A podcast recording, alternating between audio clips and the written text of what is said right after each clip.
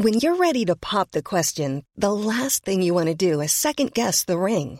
At Bluenile.com, you can design a one of a kind ring with the ease and convenience of shopping online. Choose your diamond and setting. When you find the one, you'll get it delivered right to your door. Go to Bluenile.com and use promo code LISTEN to get $50 off your purchase of $500 or more. That's code LISTEN at Bluenile.com for $50 off your purchase.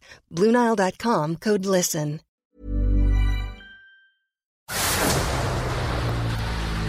El dedo en la llaga. Había una vez un mundo en el que nadie creía. Un país de historias inexplicables. Una nación con personajes asombrosos. Santo Tomás tenía razón. Hay que ver para creer.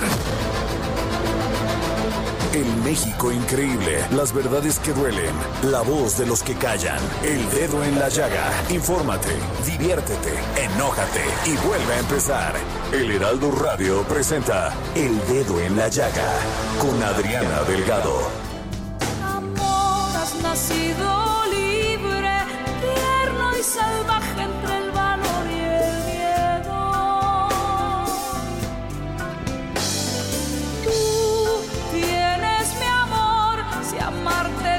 y.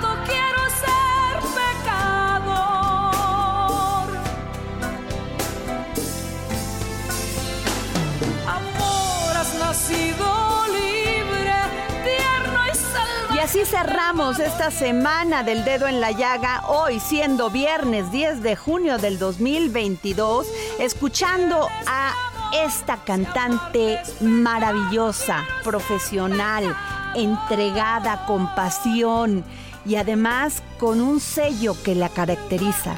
Con una gran voz y una gran interpretación. Sí, les estoy hablando de Dulce. Esconde la vergüenza en tu corazón y vístete de amor que aún no acabó la fiesta. Invítame a morder el fruto prohibido y comerte a besos tu cuerpo de amor encendido. Y como ustedes saben, toda esta semana las entradas musicales fue en un homenaje para Dulce. Tuve la oportunidad de entrevistarla para el dedo en la llaga. Vamos a la entrevista. No quieres Dedo entender en la llaga. Esta semana en nuestro programa de radio le hemos dedicado las entradas musicales a esta cantante maravillosa, una mujer de lucha, de esfuerzo, de profesionalismo, una mujer sensible que desde muy joven fijó una meta y la ha logrado, no solamente como ser humano, sino como profesional de esta carrera, a veces compleja, complicada, difícil, pero ella sin duda es un éxito en todo. Sí, tengo en la línea a nuestra querida cantante Dulce. ¿Cómo estás, Dulce? Hola, hola, buenos días. Pues muy bien, contenta de saludarles, muy contenta, muy contenta y muy agradecida con todo lo que, pues porque sé que, que durante la semana estuvieron poniendo mis canciones y bueno, qué maravilla, mil gracias. Dulce, hablar de ti es hablar de éxito, es hablar de lucha, es hablar de una mujer que no solamente es cantante, sino que estudió psicología, es una mujer que ha pasado por muchos momentos donde, donde la inteligencia emocional y su fuerza y su lucha han salido adelante. Eres, pues, eh, además representas también este esquema de mujeres que han salido adelante siendo madres solteras y que tuviste una madre que también pasó por ahí y no dejaste esto que esto influyera en tu trayecto como mujer y como profesional. Bueno, ciertas cosas no dejé que influyeran, pero la influencia de ella sobre mí en toda esta cuestión de, de una mujer que siempre se esforzó, una mujer que no se guardó nada para ella, todo para sus hijas y ese heroísmo con el que nos llevó la señora a ser unas mujeres de bien, eh, con eso me quedo y es lo que he tratado de practicar toda mi vida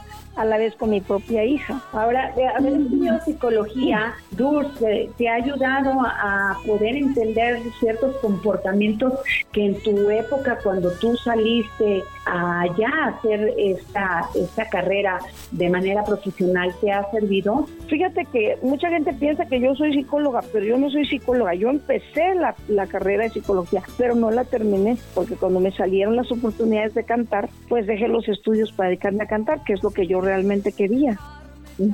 Entonces, pues nada más estuve el primer año en la facultad. Después ya desapareció la, la, facultad, yo, más bien yo me desaparecí y me dediqué a lo que me gusta, que es esto, ¿no? Dulce, a los 14 años empezaste esta, esta carrera y luego, bueno, ganas el Festival de la OTI en 1981 con el tema La Cantante. Y de ahí pues se desprenden todos estos éxitos, como Tu Muñeca, Amor en Silencio, Lobo, pero sin duda alguna tu voz, tu interpretación, hace la diferencia con muchas cantantes de aquella época. Bueno, pues fue una época muy bonita en la que teníamos que ser cantantes y no, no, no se truqueaba nada. Y este, y yo creo que las cantantes ochenteras como yo, pues ahí siguen trabajando y siguen siendo, bueno, son grandes estrellas porque pues realmente la industria se detuvo y ya no se preocuparon tanto por apoyar valores nuevos, ¿no? Entonces, pues, ¿qué pasa? Que cuando se habla de cantantes, pues se tiene que recurrir a, a, la, a la memoria de, estas mujeres que somos nosotros las ochenteras, ¿no? Amanda, Daniela, Yuri, Marisol, este, no sé, Lupe es un poquito anterior, pero Lupe viene desde los setentas, igual que Manuela Torres, pero bueno, de todas maneras, pues somos toda una generación, ¿no? De cantantes que, que realmente demostramos el valor y el talento, si no, no se podía. Y dime una cosa, Dulce, también es muy importante el, en estos momentos que ha cambiado todo el tema de tecnología, pues lo que tú dices, no se truqueaba nada, este, salías a un foro, estabas en un auditorio y tenías que entregar todo. ¿Cómo ves tú a los cantantes y a los géneros musicales de hoy en día? Bueno, pues hay de todo, no tiene que haber de todo. Y, y hay muchachos que también también son muy valiosos y mujeres en este medio que son muy valiosas. También hay carreras muy bonitas como la de Márquez, como la de María José, que realmente van muy fuertes, muy bien. Digo, me refiero a ellas porque ya no podemos hablar de una Gloria Trevi que también viene medio ochenteando, ¿verdad? Ok pues, pues desde luego que es acá la, la jefa mayor de todas. el éxito de Gloria no se había visto en muchos años en México, sobre todo en una mujer, cosa que me da mucho gusto. Entonces, este, pues yo veo que, que hay mucha gente con muchos sueños que necesitan oportunidades, pero desgraciadamente cada vez son más difíciles los espacios y las compañías disqueras, pues han cambiado mucho sus políticas. Entonces, pues se ha cerrado mucho la oportunidad para gente nueva. Ahora, una cosa, Dulce, estos eh, dos años de pandemia fue muy complicado y complejo para la industria musical. ¿Tú cómo lo viviste? Pues mi amor, igual que todo el mundo, encerrado, sin saber qué iba a pasar. Todavía ahorita, aunque ya andamos en la calle, pues todavía no sabemos qué va a pasar porque nos asustan que la nueva ola, que la quinta ola, que ahora el chango, que ahora el mono, que ahora la viruela. Entonces, como que nos quieren mantener asustados. Tampoco se ve claro que, ya haya pasado, que ya podamos vivir en paz. Entonces, estamos viviendo momentos turbulentos la humanidad completa. Y Dulce, tú hiciste varios, varios discos a dueto, no, bueno, o en homenaje. En el caso de Camilo VI, o este es un homenaje. Y tú alguna vez nos comentaste en ese mismo espacio del dedo en la llaga que para ti había sido complicado alcanzar ese tono de Camilo VI y por qué le dedicas este homenaje? Bueno, porque siempre lo admiré mucho, siempre me gustaron sus canciones, siempre me encantaron esas notas altas de él. No, no digo que no me causaban problema, lo que había notas que cuando las daba me mareaba. Ajá. Eso, daba la nota, sí la puedo dar, pero me causaba un ligero mareo por la colocación tan, tan, ¿cómo te puedo decir? Es que, tiene que nosotros llamamos a la voz, colocamos la voz de una manera como una flecha. Entonces sacas esa flecha por la cabeza y retumba todo, todos los huesos de tu cabeza, todo retumba. Entonces te, te, te puede causar un mareo. Y es lo que me causaba a mí, me mareaba al tener que hacer ese trabajo con mi voz pues sí me, me, mareaba definitivamente, pero, lo puedo hacer perfecto, pero sí es una cosa de, esfuerzo físico también. Dulce, ¿y este, qué proyectos hay? Porque tú eres una mujer de escenario, no solamente tienes una voz maravillosa, privilegiada, sino tienes una, una presencia que llena todo un escenario. Tu interpretación es impecable, maravillosa, hace sentir a tu público parte de tu canción. ¿Qué se espera de Dulce en estos escenarios? Bueno, mire, he pasado, pues yo llevo ya casi 50 años de carrera y en estos 50 años he tenido el gusto de trabajar con un equipo muy bonito que se llama Grandiosas, que he compartido con grandes cantantes hermosas, de, mujeres muy admirables que pasan mí, que me siento muy contenta de, haber, de haberlas conocido, de haber compartido escenario. Claro todo esto, pero también pues quiero seguir exigiéndome a mí como la solista que soy, ¿verdad? Claro. Y pues ahora tengo muchos planes, estoy grabando cosas mías con mi dinero, haciendo mi esfuerzo por, por tener un repertorio mío y no tener que estar sujeta a las opiniones de otra gente, horas de aquí, horas de allá. Yo soy muy independiente, me gusta hacer las cosas yo sola y si me equivoco, pues me equivoco yo.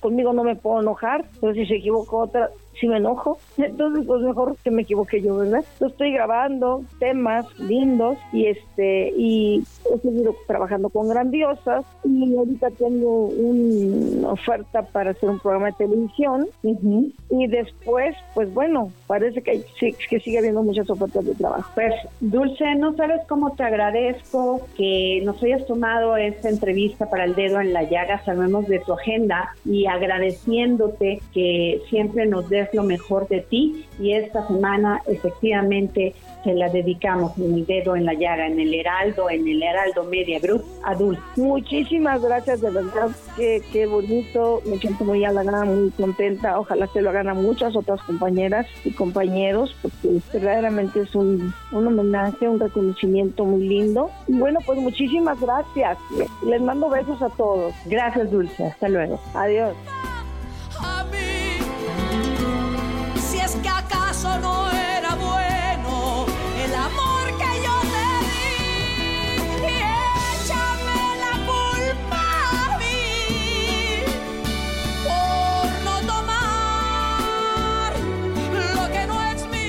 Tuve la oportunidad de entrevistar a este gran escritor veracruzano, Danner González, y este libro maravilloso, su novela, tiene que saberlo Mariana. Vamos a la entrevista en la llaga. Tienes que saberlo, Mariana. Una obra verdaderamente maravillosa de este gran escritor veracruzano, Danner González. Y además, bueno, me podría pasar todo el programa hablando de este licenciado en Derecho por la Universidad Veracruzana, que es especialista en comunicación y marketing político, pero sin duda todos los premios que ha recibido en su pasar como escritor. Y este, esta novela, tiene que saberlo Mariana, es sin duda una joya. ¿Cómo estás, Danner? Pues muy contento de estar contigo, mi querida Adriana, y más con esta generosa presentación que haces. Muchísimas gracias por invitarme. Danner, ¿qué te llevó a escribir esta novela maravillosa? Tiene que saberlo, Mariana, que Mariana además, pues es una ciudad. Sí, sí, claro. Fíjate que esta es una novela que se había quedado en el cajón durante un rato porque la escribí hace, hace ya varios años, que tuve una beca de residencia en la Fundación Antonio Gala en España. Ajá. Y eso, eso me permitió escribir durante un año, dedicarme prácticamente como, como monje a escribir durante un año, además de, de poder recorrer como el personaje de esta novela, que se llama César Matos, poder recorrer eh, España, y bueno, pues era, era un poco la tentativa de cuestionarme sobre lo que estaba sucediendo por aquellos años sobre eh, los derroteros que estaba tomando la novela. Es una novela eh, fragmentaria que, va explorando a través de pasajes muy breves la historia de César Matos, de otro escritor que se llama Celestino Teixeiro, que ha ganado todos los premios literarios y sin embargo su familia no sabe muy bien qué es lo que lo que hace o qué son esas cosas raras que escribe.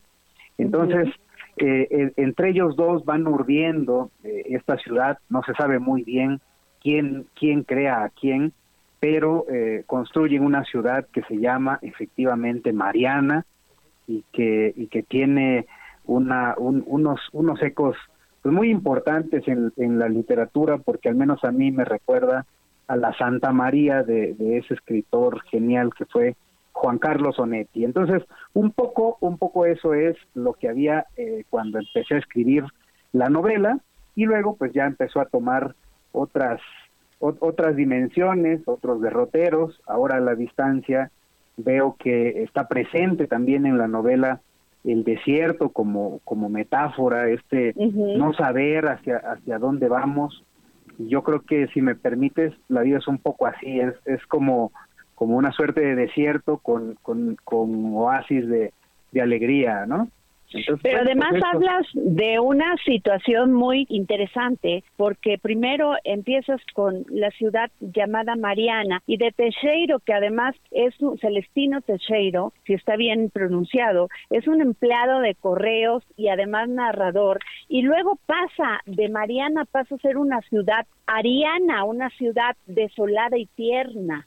Es correcto, y, y a lo mejor un poco así somos los seres humanos, ¿no? Un poquito este, bipolares, que, que, a veces somos de una forma y a veces somos de otra. Y esta ciudad efectivamente, cuando, cuando la M desaparece, se convierte en el reverso completo de, de la medalla. Y, y creo que, que un poco también está presente en esto esa angustia de, de no reconocer a nuestros territorios, a las ciudades en donde fuimos felices de niños o de muy jóvenes y que ahora se han convertido en otra cosa, ¿no? Entonces, eh, yo veo eh, es una, una, una tentativa también de nombrar la ausencia. ¿Te recuerdas? Cuando esta ciudad se convierte en Ariana, pues es, la ausencia de la M es lo que pesa, ¿no? Y la M es también un poco la madre o como, como aparece en algún pasaje de la novela, esta cita genial de Luis Buñuel en donde el Jaibo le dice a su madre, estamos solos, y, ella le dice como siempre, mijito, como siempre, ¿no? Entonces, claro.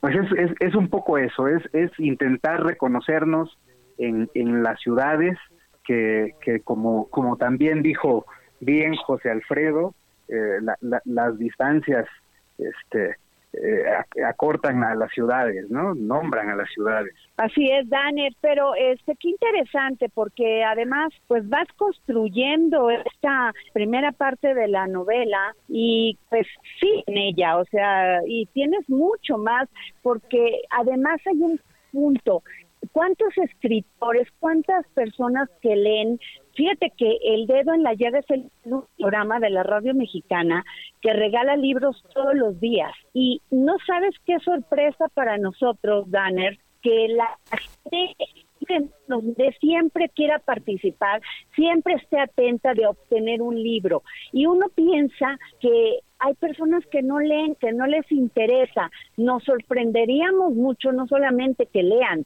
sino que puedan hacer este caso como Teixeiro. Sin duda, yo creo que este es un gran país de lectores. Tenemos, eh, sin embargo, la, la, la fama de que leemos poco, pero creo que hay lectores muy buenos y de gran calidad, así que por principio de cuentas, yo felicito este, este esfuerzo que hacen ustedes en el dedo en la llaga de, regalar libros.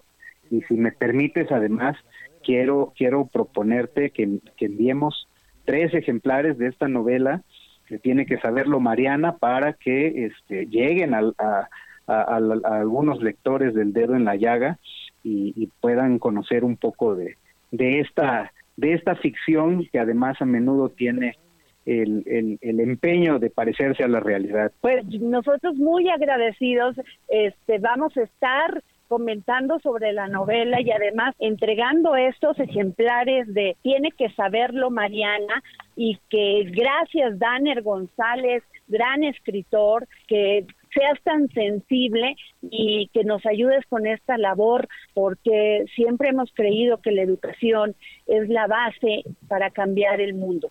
Sin duda alguna, mira, yo coincido con, contigo totalmente en, en algunas otras tareas de las que hablabas, eh, a las que a las que me dedico hicimos una gran campaña de, de, donación de libros en escuelas de Veracruz y creo que tenemos que, que desacralizar a la literatura, ¿no? bajarla de, de, este pedestal de estatua intocable y hacerla que circule entre nosotros y como dice un amigo mío, hacer que, que leamos aunque sea en defensa propia. Yo creo que mientras haya mientras haya lectores habrá esperanza para países como el nuestro. Muchas gracias, Danner González, y vamos a entregar a este no todavía no vamos a decir los días, pero vamos a sacar un este extracto del libro y lo vamos a estar eh, comunicando a nuestros radioescuchas para que se lo puedan llevar. Te agradezco mucho, Adriana, agradezco mucho este espacio, al Dedo en la Llaga y al Heraldo Radio, y un saludo a toda tu tu audiencia, que siga construyéndose siempre este país de lectores. Muchas gracias, hasta luego.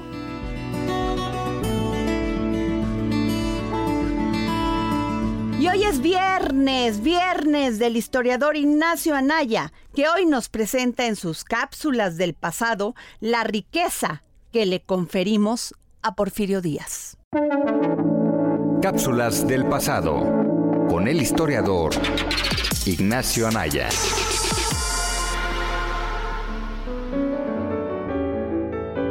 Hola Adriana, hola amigos del dedo en la llaga, soy Ignacio Anaya y esta es mi cápsula del pasado. En este episodio les voy a hablar sobre Porfirio Díaz y el cómo fue que pensamos y seguimos concibiendo la riqueza económica en torno a su figura y mandato. Comencemos. Hablar con el ciudadano promedio de Porfirio Díaz invita a describirlo con distintos términos, el dictador, opresor, eterno presidente, liberal, progresista, modernista y otros más adjetivos que podemos agregar a la lista. Hace tiempo, no sé si se acuerden, circuló en redes sociales la supuesta existencia de un fondo económico perteneciente al dictador, que al parecer provenía de una inversión a largo plazo hecha por Porfirio Díaz con el objetivo de crear un capital fijo. Obviamente no tardó en hacer eco este rumor. Hasta decían que nos tocaría a cada uno aproximadamente 80 mil pesos si se repartiera entre la población mexicana. Claro, ¿quién no quisiera eso? No me voy a detener a hablar sobre si existe o no ese fondo pero sí resulta muy interesante la asociación que muchos mexicanos tienen sobre la abundancia económica durante el porfiriato. En otras palabras, para muchos sí resulta bastante creíble el que haya un enorme tesoro escondido, y el único periodo de la historia del país del que se pueden imaginar que provenga esa cantidad es desde el porfiriato. También siempre ha habido rumores sobre tesoros escondidos provenientes de la conquista, mientras que otros, está claro, fue que se perdieron. Les quiero leer una cita de un periódico de Estados Unidos llamado El Tucsonense. El autor desconocido escribía el 5 de mayo de 1928 lo siguiente sobre Porfirio Díaz. Cuando semejantes cargos se le hacen a un hombre, es que instintiva o concienciusadamente se le conocen capacidades supremas. La frase la decía con respecto a todos aquellos peyorativos con los que los revolucionarios se referían a Díaz, sin sacar la propia cita de su contexto histórico, hay un elemento que me parece importante destacar. Si creemos que pueda existir ese monto de riqueza es porque le conferimos tales competencias al porfiriato. Al respecto, la perspectiva que tienen muchos es la de un periodo de inversiones, modernidad, progreso y capital, antes de pensar en las del dictador, o normalmente unidas a esa visión del dictador. En gran parte, la idea de fortuna relacionada con Porfirio Díaz que tenemos actualmente es producto de la historiografía mexicana. El historiador Paul Gardner menciona en su libro Porfirio Díaz, del héroe al dictador, que en general los historiadores, y especialmente aquellos que se dedican a la historia económica, aceptan que durante el porfiriato hubo avances sustanciales en la economía de México. No obstante, esto también debe entenderse desde una sociedad donde la desigualdad fue a su vez muy grande, y el flujo de riqueza se limitó principalmente a las élites e inversionistas extranjeros. La historia oficial se encargó de explotar dicho tema, el cual se tradujo a un periodo de grandes riquezas, pero también de represiones, la imagen popular que tenemos del porfiriato. Espero que les haya gustado este episodio y recuerden escucharnos también en Spotify. Muchas gracias y hasta la próxima.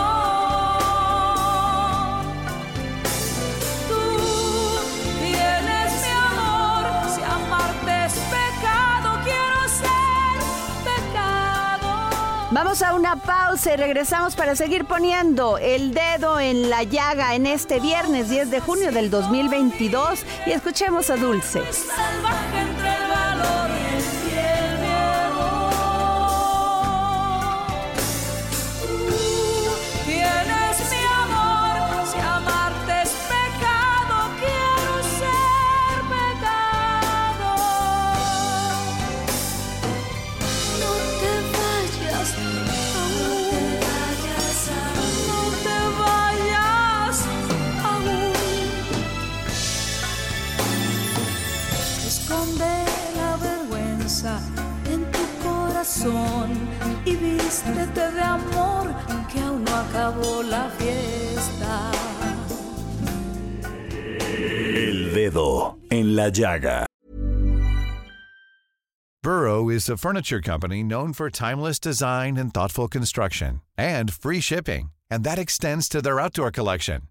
Their outdoor furniture is built to withstand the elements, featuring rust-proof stainless steel hardware, weather-ready teak, and quick-dry foam cushions. For Memorial Day, get 15% off your Burrow purchase at burrow.com slash ACAST and up to 25% off outdoor. That's up to 25% off outdoor furniture at burrow.com slash ACAST. Sigue a Adriana Delgado en su cuenta de Twitter en arroba Adri Delgado Ruiz. Y envíanos tus comentarios vía WhatsApp al 55 25 44 33 34 o 55 25 02 21 04.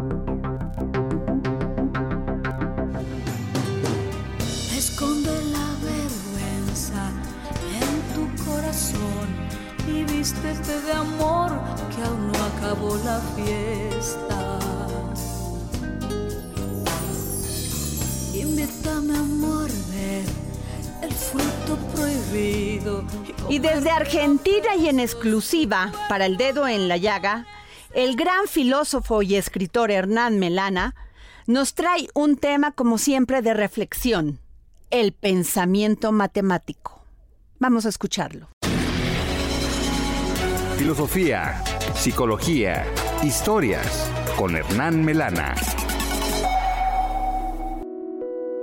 Hola Adriana y oyentes del dedo en la llaga. Hoy quería hablar con ustedes acerca del pensamiento matemático. Todos nosotros tenemos un pensamiento matemático, casi que hablar de pensamiento matemático sería hablar de una redundancia, porque nuestro pensamiento es matemático y lo es de una manera tan sencilla y habitual que todo lo que nosotros hacemos en el presente condiciona al futuro, puesto que nuestro presente es causa del futuro, que será efecto, y en todos nuestros actos cotidianos trabajamos esta linealidad en el pensamiento, René Descartes lo expresó muy bien a principios de la Edad Moderna, cuando dijo, pienso, luego existo, o pienso, por lo tanto existo. Es decir, el pensamiento era la causa de la existencia.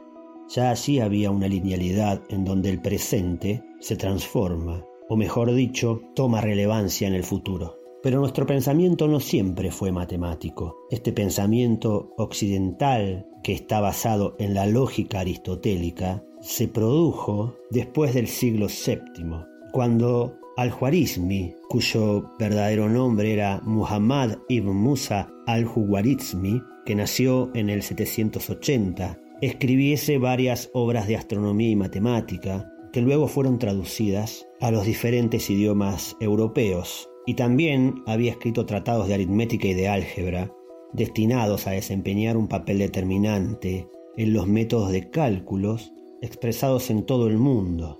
Era muy difícil expresar las matemáticas hasta ese entonces, y Al-Khwarizmi basaba sus notaciones en las 10 cifras árabes que van del 1 al 10 y que luego a lo largo de los siglos se transformará en nuestra numeración y que reemplazará el sistema griego que empleaba cifras específicas para las unidades, para las decenas, las centenas. Del nombre al-Juarismi derivan la palabra algoritmo y guarismo, y de su obra más importante, al-Shavr Mukabalá, que significa complexión y comparación, llega nuestro término álgebra. Esta álgebra estaba dedicada a la solución de los seis casos de ecuaciones elementales de primero y segundo grado, que tienen como solución un número positivo. Además, también explicaba los comportamientos geométricos que corresponden a cada una de las ecuaciones. Es decir, que producto de la unión de los elementos griegos e indios, porque de allí vendrá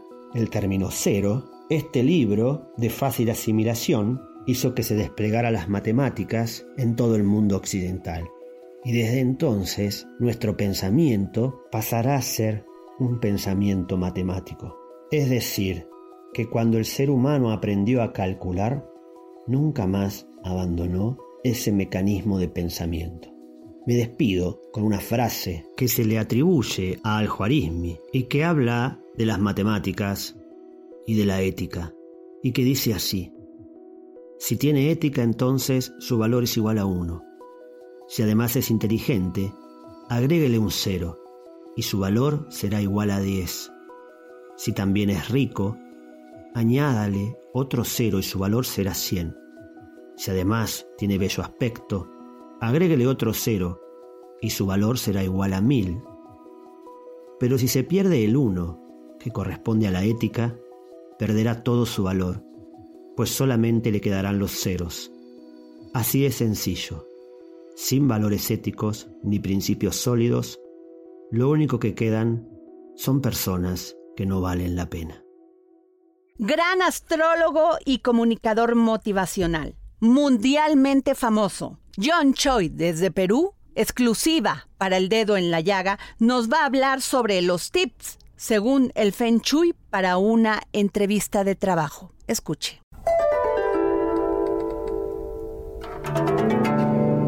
Vibrando alto con John Choi motivación y autoestima.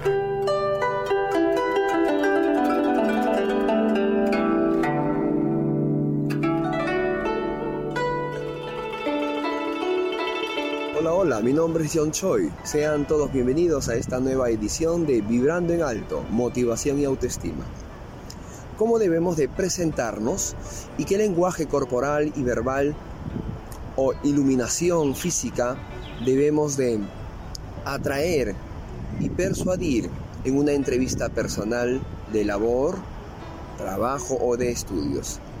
Si se trata de damas o los varones que tenemos cabello largo, hacernos un moño, una cola, para que el entrevistador nos pueda visualizar nuestro rostro claramente. Según el Feng Shui significa que estamos yendo de la manera más transparente clara y directa para poder interactuar. Puedes posicionarte frente al entrevistador que no sea de una manera tan recta, tan rígida. Puedes mover disimuladamente la silla a un nivel que fije la mirada hacia el entrevistador, entrevistador de manera de diagonal. La dirección diagonal va probablemente según el Feng Shui, a interrumpir y a bloquear las preguntas que el entrevistador te pueda realizar sin que tú te incomodes. Estas técnicas son válidas. También es importante, según el Feng Shui, que puedas dar un pequeño comentario sobre el escenario, el área donde vas a ser entrevistado fijarte en algún detalle y halagar al entrevistador. Muy aparte de que debes de estar bien preparado para la entrevista, dominar tu tema y permitirte fluir con una naturalidad, la naturalidad que te caracterice sin exageraciones, manteniendo el respeto y la mirada firme al entrevistador. Puedes cruzar tus manos, puedes manipular tus gestos de una manera sencilla, que no se vea rígido, cruzar las piernas y usar un tono de voz suave y sutil. Generalmente habla sobre tus fortalezas, tus bondades. Definitivamente será un plus adicional. Todos tenemos los dones intenta responder según tus dones. Definitivamente también te van a realizar preguntas incómodas como tus debilidades. Muy aparte de las evaluaciones psicológicas, los temas de los test numerales, tienes que permitirte fluir, hablar de una claridad y de una manera clara, sencilla y directa. También el Feng Shui te recomienda que debes de usar algunas prendas sobrias, sin exageraciones, sin vender demasiado el cuerpo, solamente alineado. No es necesario que muestres tus mejores ajuares, pero sí ordenado, las prendas planchadas y utiliza colores neutros que no sean muy escandalosos. Una sonrisa y permite que tu corazón late junto a tus palabras, a tus deseos, motivado que puedes trabajar bajo presión y en equipo. Muchísimas gracias, nos vemos en la siguiente edición con John Choi Vibrando en Alto. No se olviden por favor de ubicarme en mis redes sociales, Facebook Live, John Choi, Motivación y Autoestima, Instagram, John-Choi- TikTok, John Choi Motivación. Puedes también encontrarme en YouTube mi canal John Choi Vibrando en Alto. Nos vemos en la próxima secuencia. Oh, mame oh.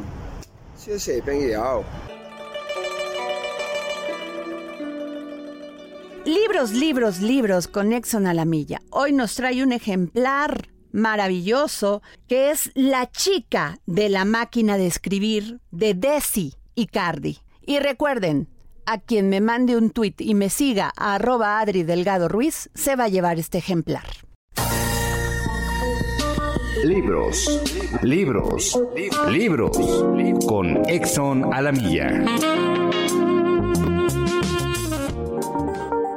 Gracias, querida Adriana. Audiencia del dedo en la llaga. Hoy les vengo a hablar de la novela La chica de la máquina de escribir, publicado por ADN Alianza de Novelas, de la escritora italiana Desi Cardi, que recientemente visitó nuestro país. Una novela sobre los recuerdos, sobre la esperanza y sobre la escritura. ¿Qué recuerdan los dedos? Si la memoria desaparece, ¿pueden los objetos ayudarnos a reencontrar los recuerdos? Tal vez esta novela nos ayude a encontrarlos. Les platico. Desde muy joven, Dalia ha trabajado como mecanógrafa, atravesando el siglo XX siempre acompañada de su máquina de escribir portátil, una Olivetti MP1 roja. En los años 90, ahora ya anciana, la mujer sufre de la memoria. Si bien no resulta letal, eclipsa parte de sus recuerdos. Los recuerdos de Dalia, sin embargo, no se han desvanecido, sino que sobreviven en la memoria táctil de las yemas de sus dedos, de las que solo pueden ser liberados en contacto con las teclas de la Olivetti roja. A través de la máquina de escribir, Dalia recorre así su propia existencia, los amores, los sufrimientos y las mil estratagemas que se utilizan para sobrevivir, especialmente durante los años de la guerra. Resurgen del pasado, restituyéndole décadas difíciles, siempre con la cabeza erguida, con dignidad y buen humor. Sin embargo, hay un único e importante recuerdo que se le escapa, pero Dalia está decidida a encontrar siguiendo las pistas que la casualidad o quizá el destino ha ido desperdigando a lo largo de su camino. La narración en busca del recuerdo perdido se enriquece página tras página, con sensaciones e imágenes ligadas a curiosos objetos vintage. La protagonista del libro encontrará su memoria también, gracias a este tipo de pistas que aparecen cada vez en lugares más inesperados, en una especie de búsqueda del tesoro de la imaginación entre la realidad y la fantasía. Después del aroma de los libros, sobre el sentido del olfato y la lectura, una novela apasionante sobre el tacto y la escritura, un viaje de recuperación de la vida de una mujer tras la huella del único recuerdo que le valía la pena conservar. Ya se la saben, queridos radioescuchas del dedo en la llaga.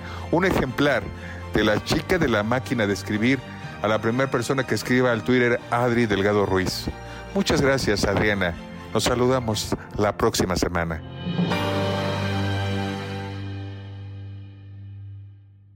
Y nos vamos a nuestra gustada sección de mente. Mujer. Mente Mujer, un espacio en donde damos voz a la mente de todas las mujeres, con Adriana Delgado. ¿Qué tal Adriana, amigos de El Dedo en la Llaga? Esta semana en Mente Mujer tenemos el caso de Domitila, una mujer indígena mazahua que se dedicaba a la costura y a hacer y vender piñatas, pero varias veces fue amenazada por un hombre que le pidió transportar una maleta con marihuana para no asesinar a su hijo. La mujer accedió y fue detenida en Huitzo, Oaxaca, durante una revisión policial cuando viajaba en un autobús. Fue sentenciada a seis años y ocho meses de prisión por delitos contra la salud, sin perspectiva de género ni interculturalidad. Una de las cosas que más recuerda Domitila es que cuando fue detenida, el juez lo primero que cuestionó es que si ella era indígena mazahua, ¿por qué traía un celular Samsung? Desde octubre de 2019, Domitila permaneció en el reclusorio femenil de Tanibet, Oaxaca. La mujer señaló que cometió el delito por miedo a que le hicieran algo a su hijo. Tuvo que esperar 20 meses para recuperar su libertad, ya que la Asociación X Justicia para las Mujeres presentó una solicitud de amnistía, incluso un amparo. El pasado 20 de mayo, Domitila salió de prisión. La organización destacó los obstáculos para que Domitila quedara libre. X Justicia para las Mujeres ha documentado que en el fuero común el número de mujeres presas por delitos contra la salud aumentó 103% entre 2016 y 2018. La organización también indicó que Domitila es una mujer indígena que proviene de un entorno de marginación económica y social, y a pesar de cumplir con todos los requisitos establecidos en la ley en la materia, la Comisión de Amnistía ignoró durante mucho tiempo su contexto. La solicitud de amnistía en este caso fue presentada desde el 1 de septiembre de 2020 y fue hasta el pasado 20 de mayo cuando recibió la notificación de liberación. Indicó que su caso no es aislado, pues como miles de mujeres fue víctima de un Estado que insiste en un enfoque prohibicionista y punitivo en la lucha contra el narcotráfico. Señaló que este enfoque no solo ha sido desmedido, sino que ha criminalizado a grupos históricamente discriminados y estigmatizados, tales como las mujeres, al no reconocer las condiciones en las que vivían, exacerbando sus condiciones de vulnerabilidad. Estas miles de mujeres se enfrentan a procesos de impartición de justicia desprovistos de perspectiva de género, así como a trabas para acceder a la amnistía y exigir su derecho a la reinserción social. Amigos del Dedo en la Llaga, informó Diana Martínez. Mente Mujer, la voz que inspira. Y nos vamos con nuestro querido Gonzalo Lira para hablar de buen cine. Y fíjense que esta semana entrevistó al actor Douglas Henschel, quien es protagonista de la serie escocesa Chetland de la BBC. Es tiempo del séptimo arte, películas, cortometrajes, series, documentales y excelente música con Gonzalo Lira.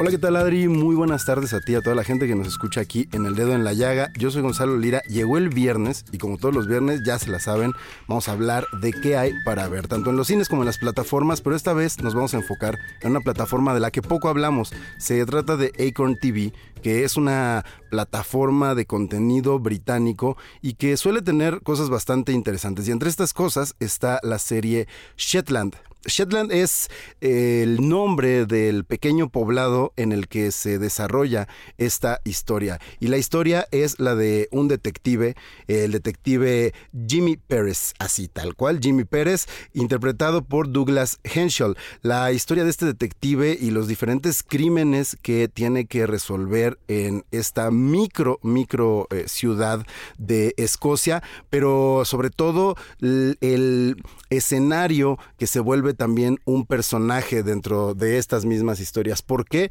Pues porque esta idiosincrasia, este lugar tan particular hacen que la solución de estos crímenes, la solución de estos misterios, pues se vuelva algo poco convencional. Tuve la oportunidad de platicar con el protagonista, con el propio Douglas Henschel, sobre la serie, pero sobre todo sobre la importancia de darle un protagonismo al escenario en el cual se desarrolla. Vamos a escucharlo. Well, um, I, think I was talking to um, someone before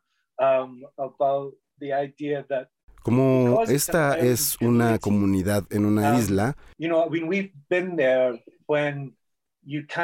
cada vez que filmamos debes de entrar a la isla, debes de quedarte en ella. Y no puedes salir de ella por el clima.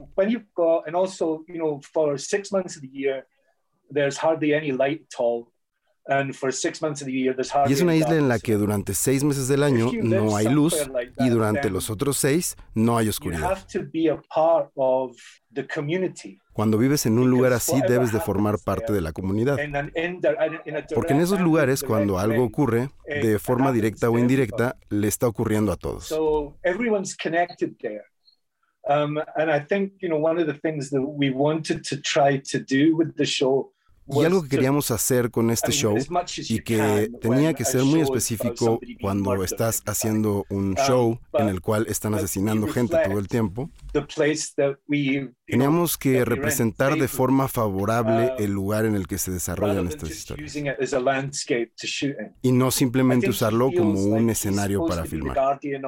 El protagonista siente que es una especie de guardián de la isla. Pero no puedes hacerlo solo, debes de apoyarte en otras personas. Y el problema es que él está intentando hacer um, demasiado por su propia cuenta. Y esa ha sido la historia de esta serie. Hay muchas cosas a las cuales no ha podido hacerles frente solo. Así es, una serie de crimen, una serie sobre un detective, pero que termina convirtiéndose en una reflexión sobre el trabajo en equipo, sobre hacer comunidad y sobre todo que nos lleva de viaje a un paisaje que nunca antes habíamos visto y que con este clima además nos hace sentir un poco más cerca. Yo me despido, Adri, nos escuchamos por aquí la próxima semana.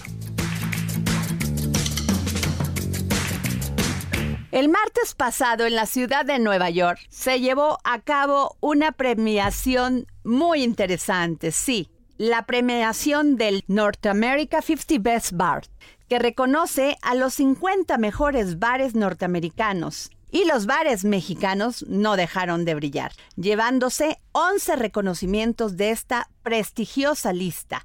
Para eso, Miriam Lira y su momento GastroLab. GastroLab. Historia, recetas, materia prima y un sinfín de cosas que a todos nos interesan.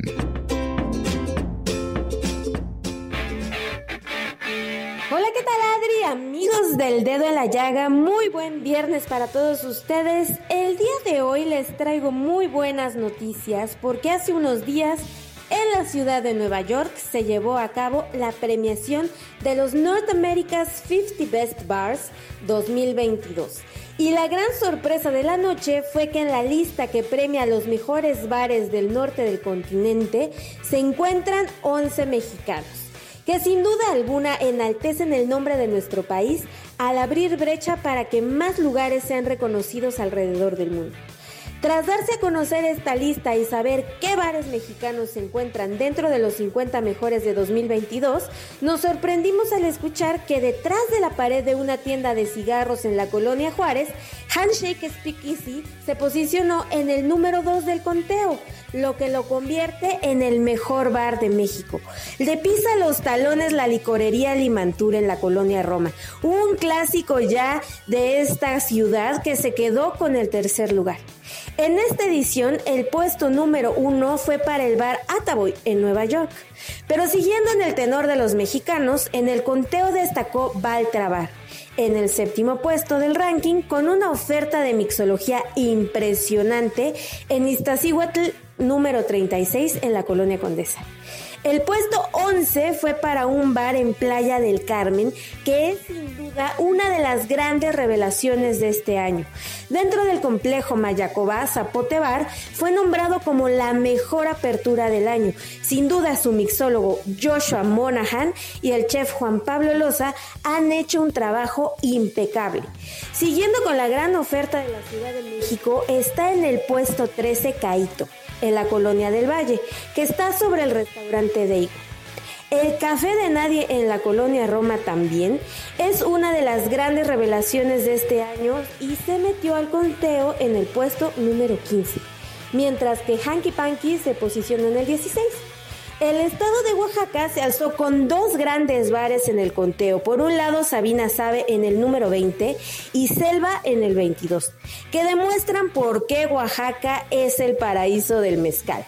Y el gallo altanero en el puesto 21 metió a Jalisco dentro del conteo para cerrar con broche de oro Arca en Tulum. Ahora que ya conocen cuáles son los mejores bares del país y del continente, cuéntenos cuáles ya conocen y cuáles se van a lanzar a conocer. Estamos seguros que los van a disfrutar en grande. Así que salud y pues yo soy Miriam Mira y nos escuchamos el próximo viernes aquí en El Dedo de la Llaga. Muchas gracias por escucharnos durante toda esta semana en El Dedo en la Llaga del Heraldo Radio del Heraldo Media Group. Pero sobre todo, gracias por permitirnos entrar en su corazón. Agradezco a todo el equipo que hace posible este programa todos los días y un agradecimiento a ustedes por estar en su preferencia. Gracias.